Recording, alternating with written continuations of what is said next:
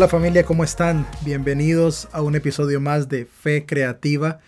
Eh, como cada jueves sacamos un episodio nuevo y bueno, vamos directo al grano ah, con este eh, episodio. No sin antes pues agradecerles a los que nos escuchan, a los que comparten nuestro contenido. Creo que en este momento es eh, uno de los recursos que más podemos utilizar para nuestro aprendizaje, para nuestra ah, formación videos, podcast, eh, cursos, lecturas. Así que ese es un recurso que, podemos aprovechar y gracias a, todos que eh, escuchan eh, este recurso en particular, teniendo otras opciones, otras alternativas, pues se dedican o están dedicando, mejor dicho, este tiempo para, para estar aquí en Fe Creativa. Estoy grabando así rapidito, estoy corriendo con, con, esta grabación. Realmente no era el, el, título, no era el tema, no era lo que tenía pensado hacer.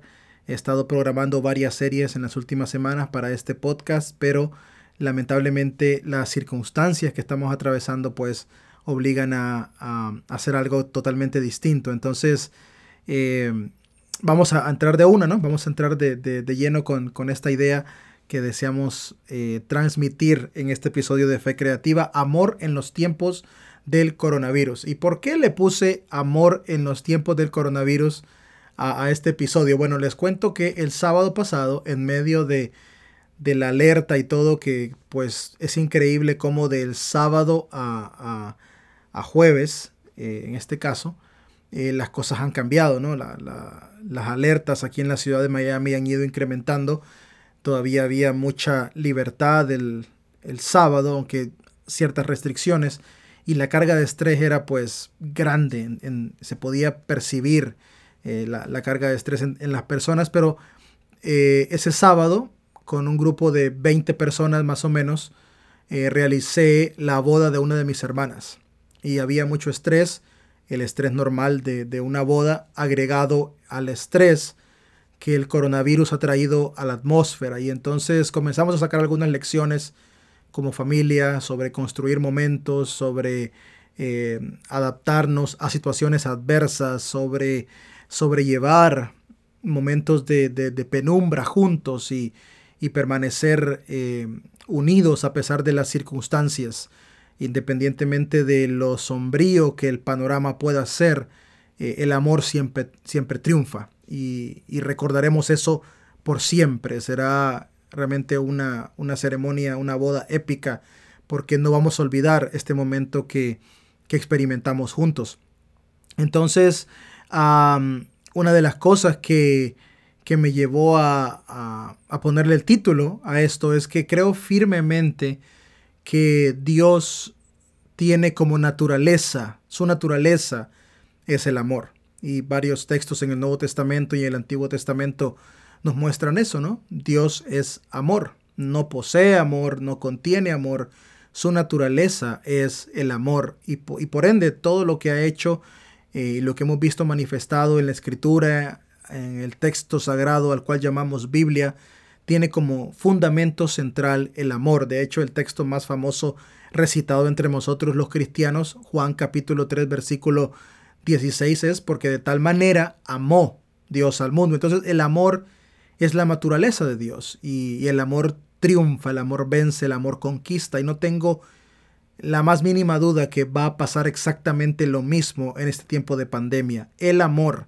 la naturaleza de Dios va a triunfar, va a salir victoriosa, va a salir em, adelante. Entonces, eh, es por eso que que les hablo del amor en tiempos del coronavirus, porque sé cuál es el final de la historia. Y aunque se vea todo oscuro y, sobre todo la incertidumbre de no saber qué va a pasar mañana, de no saber eh, si alguien que conoce va a enfermar mañana, de no saber qué medidas nuevas el gobierno va a tener mañana, de no saber si eres tú el que se va a enfermar mañana. Esa incertidumbre realmente ah, puede nublar la fe de muchos, pero eh, el amor vence por sobre todas las cosas. La naturaleza de Dios vence. Dios vence por sobre todas las cosas. Y, creo que debemos tenerlo en cuenta. Ahora, antes de, comentarte el fuerte de, este episodio, algunas cosas para, para, que ventilemos juntos este rollo del coronavirus. Em, es increíble, es increíble. No importa si eres rico o si eres pobre. No importa si vives en un país desarrollado o en un país tercermundista. No importa si eh, vives en una ciudad o en un pueblito. No importa tu condición económica. No importa cuánto tienes en el banco. Todos hemos aprendido una cosa. Este mundo y lo que ocurre no está bajo nuestro control. No podemos controlarlo. Las circunstancias, lo que viene, no importa dónde estés. Es más, ya no hay fronteras. No hay fronteras, no hay barreras.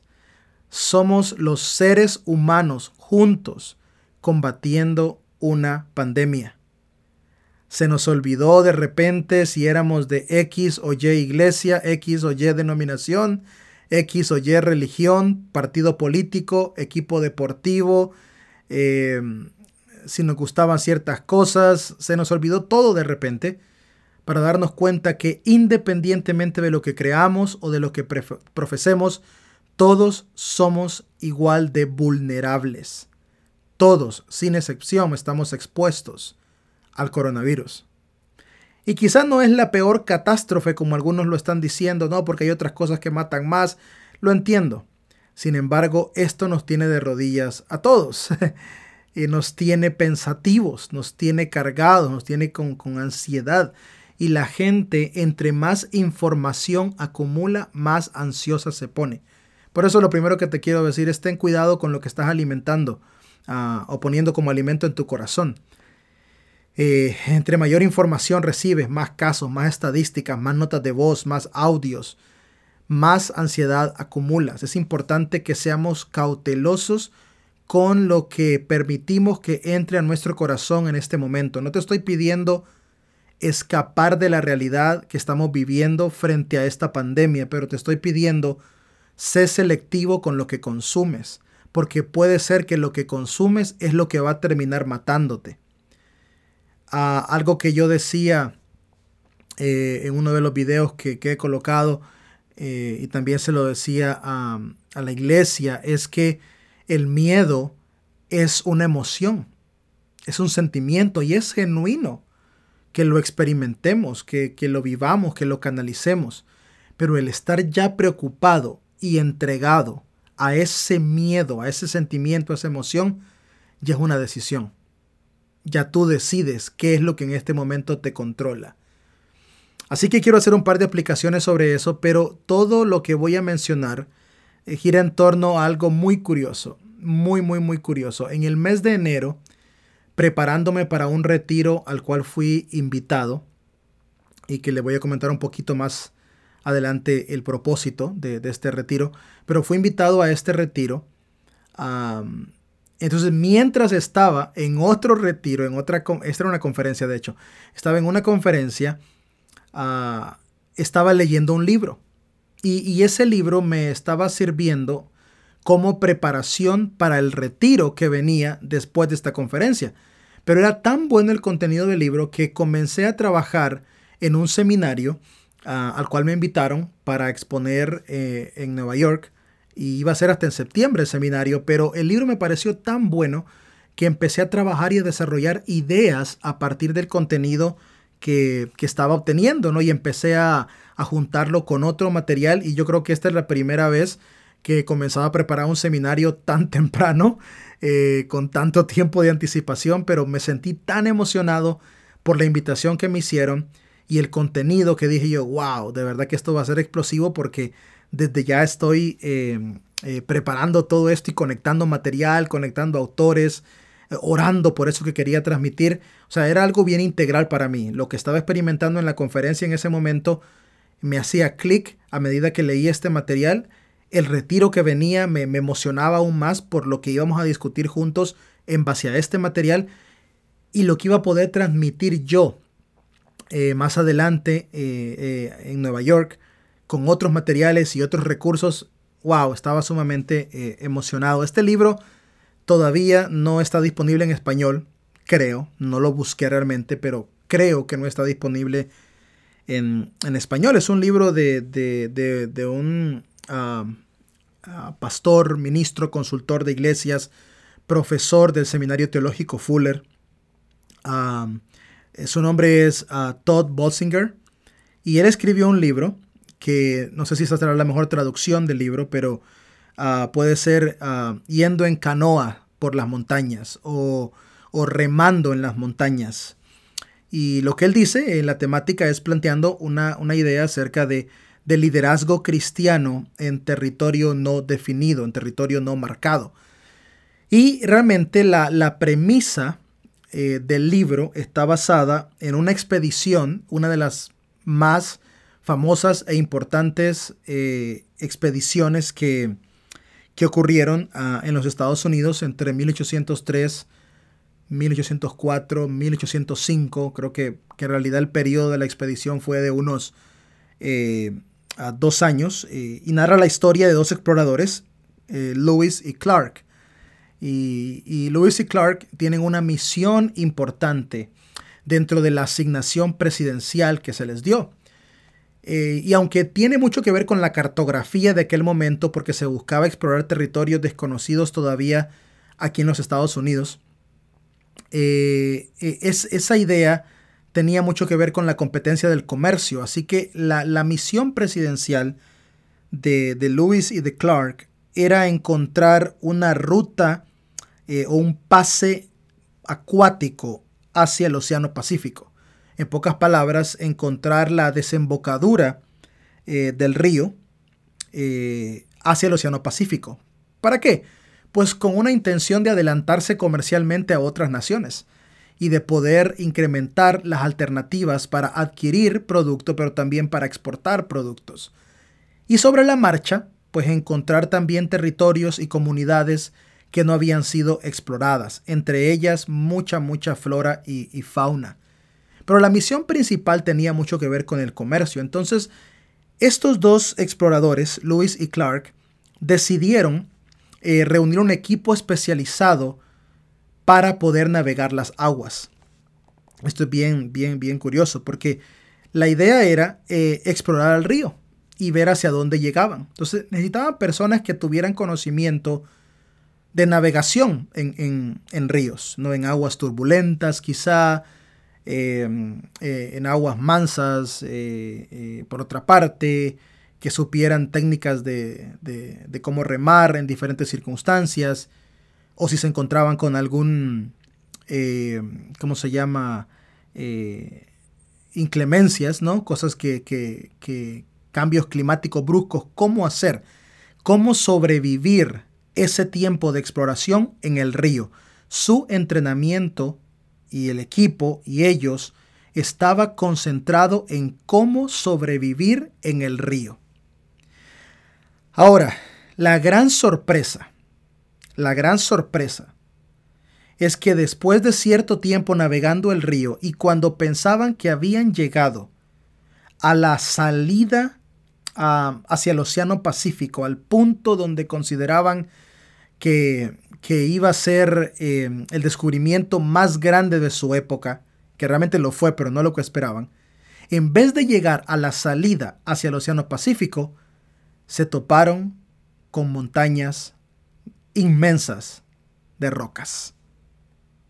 Montañas inmensas de rocas. Las montañas rocosas. Las montañas rocosas estaban frente a ellos. No había más agua. Y todo lo que ellos tenían era equipo para remar. Todo lo que ellos tenían era eh, equipo para navegar en el río, pero ya no había río. Lo que había eran montañas rocosas. Y tenían dos opciones. Regresaban como una misión fallida o continuaban su investigación en un territorio que no contemplaban que existía. Y yo estoy preparando este sermón, este taller, este material para hablar acerca de, la generación Z, de la generación alfa, de la generación beta, que son generaciones que vienen eh, ahora y que podemos administrar eh, ministrar pues efectivamente. Todo para darme cuenta que al final íbamos a llegar a las montañas rocosas juntos, a un territorio que no conocíamos. Y el autor del libro dice que durante todos sus años en el seminario teológico llegó a la conclusión de que nada, nada lo había preparado para algo como lo que estaba viviendo ahora. Pero él no se refería, este libro fue escrito en el 2018, esto no se, él no se refería a, a, lo que estamos viviendo ahora, sino a los retos ministeriales de, de, cómo va cambiando la iglesia de generación en generación. Pero yo me atrevo a decir de que nada de lo que hemos aprendido nos formó para un momento como este. Estamos viviendo una transición en el mundo que conocemos y todo el equipo que poseemos como iglesia, como líderes, como empresas, como políticos, como eh, activistas sociales, todo el equipo que poseemos es para seguir navegando en las aguas. Pero ahora estamos enfrentándonos a un mundo donde lo que tenemos enfrente son las montañas rocosas. Por eso es que hay incertidumbre. Por eso es que hay confusión. Por eso es que hay eh, falta de, visión, no sabemos qué hacer, no sabemos qué herramientas tomar. Hay algunos que están criticando a otros, otros están probando esto, probando lo otro, porque simple y sencillamente no sabemos qué hacer. Predicadores, pastores, maestros, debemos admitir con humildad, líderes en cualquier área, no sabemos qué hacer y criticar a otros es tal vez una respuesta a nuestra desesperación. Hay gente que está criticando gobiernos, que si lo hacen bien, que si no lo hacen bien. No saben cómo hacerlo porque nunca se habían enfrentado a algo como esto. Iglesias que si dicen me congrego o no me congrego, llamo a la gente al edificio o no la llamo, eh, hago las cosas virtuales o no las hago. Y no sabemos qué hacer porque nunca nos habíamos enfrentado a algo como esto. Los políticos, los activistas sociales. Esto es nuevo para todos nosotros esta no era la transición del mundo que yo esperaba. yo me imaginaba un avance científico a, niveles grandes y tener que ministrar a nuevas generaciones que iban a ser realmente ah, distintas, pero jamás me imaginé que de la noche a la mañana, en cuestión de meses, días, horas, todo lo que conocemos está cambiando y no sabemos cómo va a terminar. No lo sabemos. No sabemos cómo va a afectar esto nuestra visión de la salud, de la política, de la sociedad, de la iglesia. Puede ser que nos estemos enfrentando al principio de una humanidad que va a vivir en base a plagas constantes. Puede ser que esto comience a aumentar. Puede ser que eh, eh, una vez al año, dos veces al año tengamos que aprender a vivir en cuarentena mientras se descubren vacunas para nuevos virus que vengan. O puede ser que estos periodos de tiempo se alarguen más porque vamos a estar más conscientes y, la ciencia va a desarrollar vacunas más potentes y medicamentos más potentes y no nos toque. Puede ser que esto es un llamado a recapacitar sobre nuestras relaciones más profundas, sobre nuestra visión de la humanidad, aprender a amarnos y valorarnos más unos a otros, a dejar de discriminarnos por nuestro sexo, nuestra raza, la iglesia a la que perteneces, la religión en la que crees, porque estamos metidos en el mismo barco, señores. Y quizá mucho de lo que aprendimos hoy no funciona. Ahora, el libro, y voy a mencionarlo porque son cinco cosas a las que le doy crédito al autor, pero voy a hacer la aplicación propia a lo que estamos viviendo. El libro nos muestra cinco puntos, es un libro que muestra cinco puntos. Eh, que, son vitales ¿no? Eh, para él eh, como autor y que creo que son relevantes para nosotros. El primero es que él, él dice, el mundo frente a nosotros no se parece en nada al mundo que quedó atrás. El mundo frente a nosotros no se parece en nada al mundo que quedó atrás. Familia, enfrentemos esta realidad. Nos guste o no, estamos en estado de shock, en crisis. Nos guste o no, esto está cambiando. Quisiéramos revertir el tiempo y, ¿qué crees? No podemos. No podemos controlar, a, eh, controlar perdón, a este pequeñísimo ser vivo llamado coronavirus, que se multiplica, que crece, que se expande, que mata a algunos sin evaluarlos, que contagia a muchos famosos, algunos que no son nada famosos, gente que no conocemos. No podemos controlarlo enfrentemos esta realidad. Todas nuestras dinámicas están cambiando. El mundo frente a nosotros no es el mismo ni será el mismo después del coronavirus. Y debemos aceptarlo. Y entrar en un proceso de adaptación. Entrar en un proceso de transformación. Urge que donde tú estés, en tu liderazgo a nivel empresarial como emprendedor, en tu liderazgo a nivel político, en tu liderazgo a nivel social, en tu liderazgo a nivel religioso, a nivel de iglesia, necesitas adaptarte y transformarte. Necesitas con urgencia, necesitas con, con eso, con sentido de urgencia, cambiar algo ya. Porque el mundo frente a nosotros no es el mismo y los viejos mecanismos, formas y estructuras que aprendimos para desarrollarnos en cualquiera de estas áreas, ¿qué crees? Ya no van a funcionar. Ya no van a funcionar. Es necesario reevaluarnos y es necesario reinventarnos con carácter de urgencia. La segunda cosa que, el autor dice eh, es esta, ¿no? Y la menciono rapidito. Eh, dice él, nadie va a seguirte a menos que confíe en ti. Y lo interesante es esto. Déjeme ampliar la traducción acá. Nadie va a seguirte fuera del mapa que ya conocías sin que primero confíen contigo dentro del mapa o confíen en ti dentro del mapa. Es un territorio no explorado al que nos estamos metiendo. Y todos, de una u otra forma, somos líderes. Líderes en nuestra casa, con nuestros hijos, nuestros cónyuges. ¿Cómo los guías? Confían en ti. Líderes en tu iglesia, grande, pequeña. Ya no importa si hay mega iglesias, ya no importa si hay iglesias pequeñas, iglesias en casas o gente que se considera independiente espiritualmente hablando, ya no importa, todos somos líderes. Y todos estamos llamados bajo el principio de amarnos los unos a los otros, también a guiarnos los unos a los otros. ¿A quién guías? Quién confía en ti. Y por esa carga de quién confía en ti es necesario que demos un paso para adaptarnos. Y ese es el tercer planteamiento del libro. En un territorio no marcado, en un territorio no definido, en un territorio no conocido, la adaptación es todo. Quiero decirte una cosa. Jefes de hogar que no se adapten terminarán colapsando y creando crisis mayores de las que el coronavirus pudiera provocar jefes políticos, que ya se les ve a muchos, que como no tienen capacidad de adaptarse, van a colapsar y van a llevar a su país al colapso. Por eso es que los líderes políticos deben reaccionar, porque tienen un poder grande en sus manos. Empresarios que no se adapten van a colapsar sus negocios, es la realidad. Iglesias que no se adapten van a colapsar, porque la gente no lo ve, pero ah, en cuestión de semanas está cambiando yo fui, eh, hay una, aquí en Miami hay un llamado a que apoyemos a los negocios pequeños, a los restaurantes que ya cerraron y que solo están atendiendo pedidos para llevar eh, y de entrega a domicilio. Pero piden que apoyemos a estos restaurantes pequeños porque no son franquicias que tienen millones para sostenerse. Son gente que, que luchadora, familias que están eh, viviendo el día a día, ¿no? Y que no van a poder pagar a sus empleados por 8 o 10 o 12 semanas que estén cerrados sus restaurantes.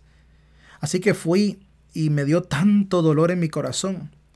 Compré un plato de comida y le di propina a, la, muchacha que me atendió y, y, con lágrimas casi en sus ojos me dice gracias. Esta es la primer propina que recibimos en todo el día. Cuando yo sé que aquí en Estados Unidos ellos viven de sus propinas, porque el salario es bajo, escaso y están a punto de perder sus trabajos. Los entrenadores del gimnasio donde voy no tienen trabajo. Y los gimnasios no pueden pagarles porque todas las membresías están canceladas. Y me duele en mi corazón que de la noche a la mañana todo cambió. Iglesias se van a ver afectadas económicamente hablando. Y quizá algunas de estas iglesias que sostienen misioneros en otros países se van a ver afectadas también esas cosas. Por eso urge, urge, urge que comencemos a adaptarnos y que comencemos a establecer principios. Principios, eh, voy a hablar un poquito más de eso ahora que, que avance con todos los puntos, pero señores, señoras, necesitamos adaptarnos con carácter de urgencia. Lamentarnos, frustrarnos, entrar, entrar en pánico, en estrés, en desesperación, no nos va a ayudar en nada. Urge por el bien de nuestra generación y de las futuras generaciones que nos adaptemos, porque al final esta pandemia va a pasar, pero muchos se van a quedar atrás. Y no digo necesariamente porque se van a morir, aunque todos estamos sujetos a morir, pero lo digo porque cuando pase la pandemia, ¿qué vas a hacer? Vas a estar estancado, frustrado y te quedaste. Y el mundo literalmente en un abrir y cerrar de ojos te pasó por delante y no pudiste ser relevante en lo que hacías la, cuarto, principio que el libro establece, no puedes caminar solo. No puedes caminar solo.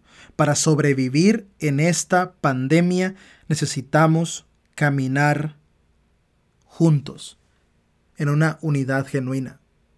En una unidad genuina. Yo quiero hacer un llamado a la iglesia, a los que creemos en Cristo.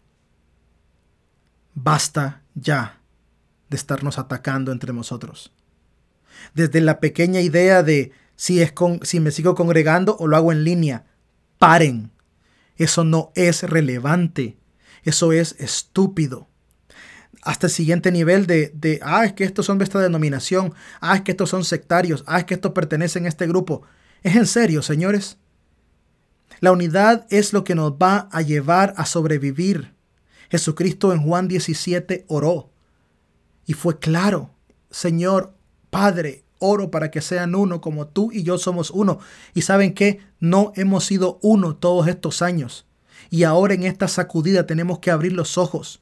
Que si la sana doctrina por acá, que si la idea de la restauración por acá, que si pertenezco a este movimiento, que si pertenezco al otro, que si me hablo con este, que si no me hablo con el otro, que si este es conservador, que si este es liberal, que si este es progresista, que si este cree en los milagros, que si este cree en los dones burlándonos de que si este hace cruzadas de milagro, que si este no las hace. No, ya basta. Todas esas diferencias quedan atrás. Tenemos que unirnos con un solo propósito, un solo mensaje que se llama Jesús. Porque quiero decirte una cosa, programas, estructuras y doctrinas que hemos establecido por años ahora no funcionan, no sirven de nada. El mundo está sediento de una respuesta genuina. Cuando el mundo pregunta, por ejemplo, cómo un Dios bueno puede permitir una pandemia, ¿qué le vas a decir tú? ¿Qué denominación le vas a vender? ¿Qué doctrina le vas a presentar? Ninguna. Necesitan una respuesta profunda en Jesús. Señores, las estructuras, los programas, las doctrinas, las denominaciones no valen. Lo único que vale en este momento es la misión. Y urge que la abracemos. Urge que recapacitemos. Y el quinto punto que, el autor menciona y que voy a adaptar es que cuando el mundo que está frente a nosotros es distinto al que venía atrás o al que estaba atrás, todo mundo, sin excepción, será cambiado, especialmente el líder. Todos vamos a cambiar, señores. Por eso me, me pongo a reír cuánto hemos luchado porque haya cambios políticos, sociales, religiosos, en, los negocios, en la educación, y la gente se ha resistido al cambio en gran manera. Y ahora viene un pequeño virus y nos llama a cambiar ya. Señores, no vamos a ser los mismos después de esta pandemia.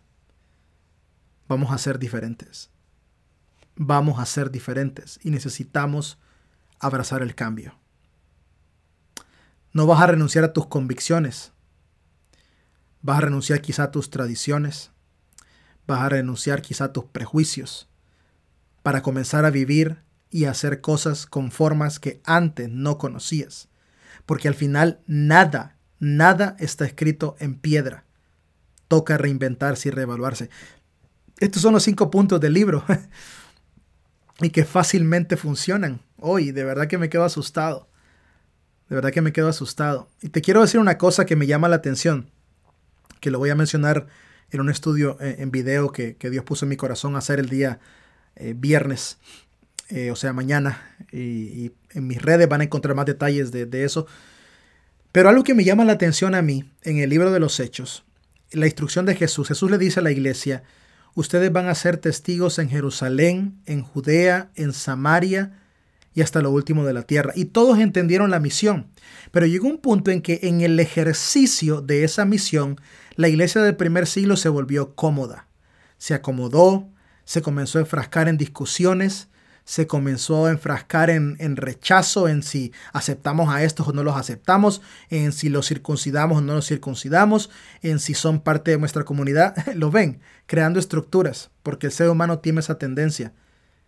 Y en eso Dios entra en acción y permite la persecución para recordarnos que la misión es más importante que cualquier otra cosa. Y cuando la iglesia se vio perseguida, ya no importaba eh, si, si estaba circunciso o incircunciso, ya no importaba, y aunque más adelante volvió la iglesia a esas estructuras.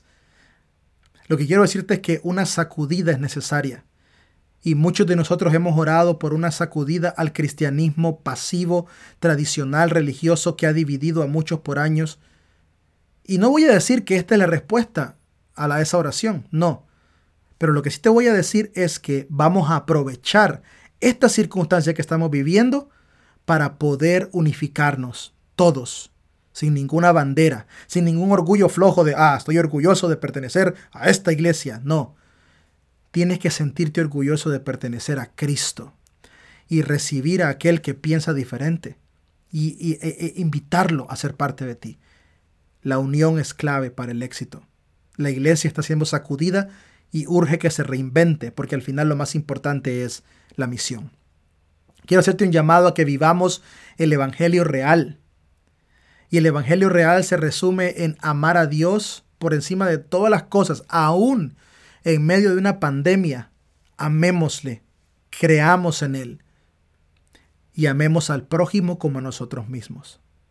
El mundo anda corriendo en los supermercados buscando reabastecerse de papel higiénico, que tiene una explicación psicológica, por cierto. No es simplemente la inconsciencia, sino el sentido de seguridad que desde niño se nos transmite. Parece ridículo, pero es cierto, a través del papel higiénico. Y el mundo anda comprando como loco papel higiénico comida, leche para sus propios hogares, porque no quieren que les falte nada a ustedes, a los míos, a los que tengo en mi casa. No, no queremos que nos falte nada, pero sabes qué? Ama a tu prójimo como a ti mismo. Quiero retarte como iglesia, como individuo. Siembra en alguien hoy. Bendice a alguien hoy. Si no puedes salir de casa, tal vez tu vecino necesita una libra de arroz, una libra de frijoles. Toca la puerta, manda un texto y dile, vecino, dejé algo en tu puerta. Vamos a hacer bendición juntos, por favor. Vamos a amarnos de verdad. Es ahora donde realmente vamos a reflejar lo profundo de nuestras relaciones. Manda un texto, haz una llamada, sube un video a las redes, genera contenido que bendiga, que traiga esperanza. Por favor, comencemos a amarnos sin restricciones. En este país he visto con locura cómo la gente está desesperada comprando armas porque algunos se ven en el apocalipsis zombie y si alguien quiere entrar a mi casa voy a defenderme. En serio. Que la humanidad está enferma y este virus nos ha hecho sacar lo mejor de nosotros, pero también lo peor de nosotros, la condición real del ser humano. Hoy en día no vas a poder salir quizá a bautizar, evangelizar, tocar una puerta, no, pero puedes bendecir y cuando todo esto pase tú no sabes la forma en que el Señor se va a mover poderosamente. Yo creo que después de esta crisis viene un avivamiento grande para la iglesia, para tu casa, para tu congregación. Hay sed. Vamos a proveer agua de vida, señores. Vamos a entregarnos lo más que podamos a esta comunidad independientemente de lo que tengamos que arriesgarnos. Hago un llamado a los pastores, maestros, líderes, predicadores. Entreguémonos con los dones que Dios nos dio.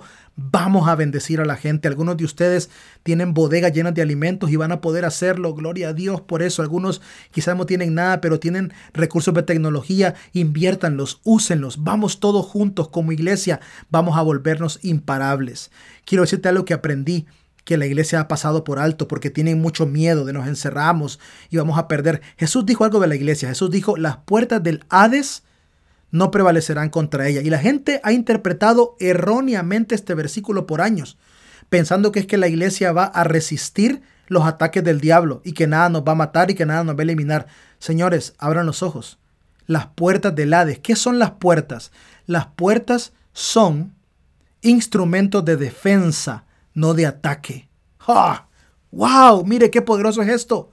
Lo que el Señor está diciendo es, vamos a marchar con firmeza y ni el Hade va a podernos detener. Van a temer sus puertas cerradas y ni, ni así van a poder detener el avance de la iglesia, del Espíritu, de la presencia de Dios. No somos nosotros los que nos escondemos o nos defendemos. Son las tinieblas las que tienen que temblar y tener miedo porque vamos marchando. Pueden cerrar las puertas de los edificios, pueden hacer lo que quiera, eso no define a la iglesia.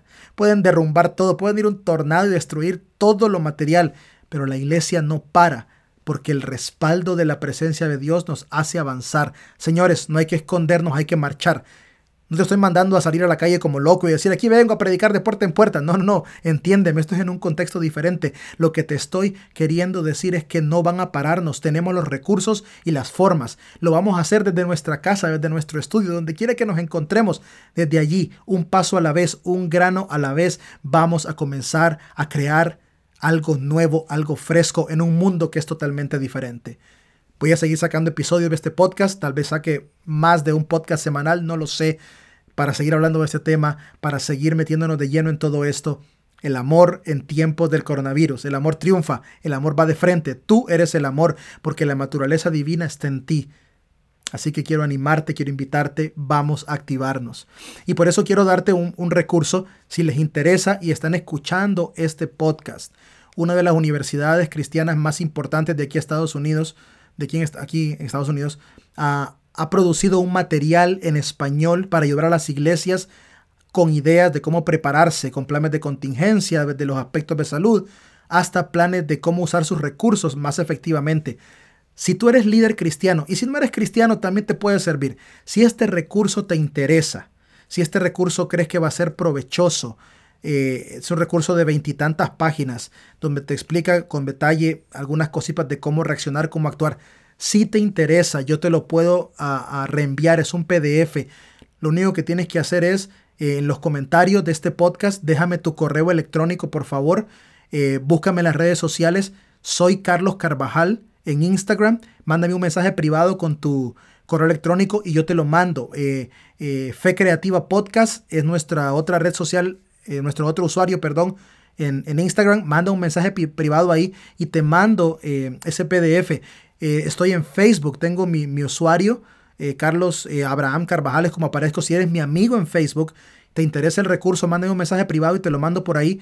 Este, y si no, tengo también un fanpage que es Carlos Carvajal puedes darle like, mándame un mensaje privado también por ahí y yo te mando ese recurso que lo puedes usar desde tu casa, si eres líder de iglesia, líder de familia, no importa, puede servirte para planificar y mantener la calma, la paz, la tranquilidad en este tiempo de oscuridad. No sabemos mañana qué va a ser. De un, en, un abrir y cerrar de ojos, todo está cambiando pero nuestras convicciones, la presencia de Dios sigue todavía aún uh, reinando. Así que mm, también suscríbete a nuestras redes para el estudio bíblico que mañana vamos a hacer. Eh, para que podamos conectarnos y compartir un tiempo eh, de, enseñanza de, la palabra. Así que gracias por haberme escuchado. Me despido. Seguiré grabando episodios, seguiré compartiendo. Escucha todos los episodios que ya tenemos. Eh, espero que sea de bendición para ti. Un fuerte abrazo virtual. Ánimo, fuerza. Tenemos un respaldo sobrenatural. Nuestra lucha no es contra carne ni sangre. Por lo tanto, nuestra lucha no es ni siquiera contra el coronavirus. Es algo más profundo y juntos podemos vencerlo. Juntos tenemos lo que se necesita porque nuestro Creador nos lo ha dado todo. Dios les bendiga. Fuerte abrazo virtual para todos ustedes.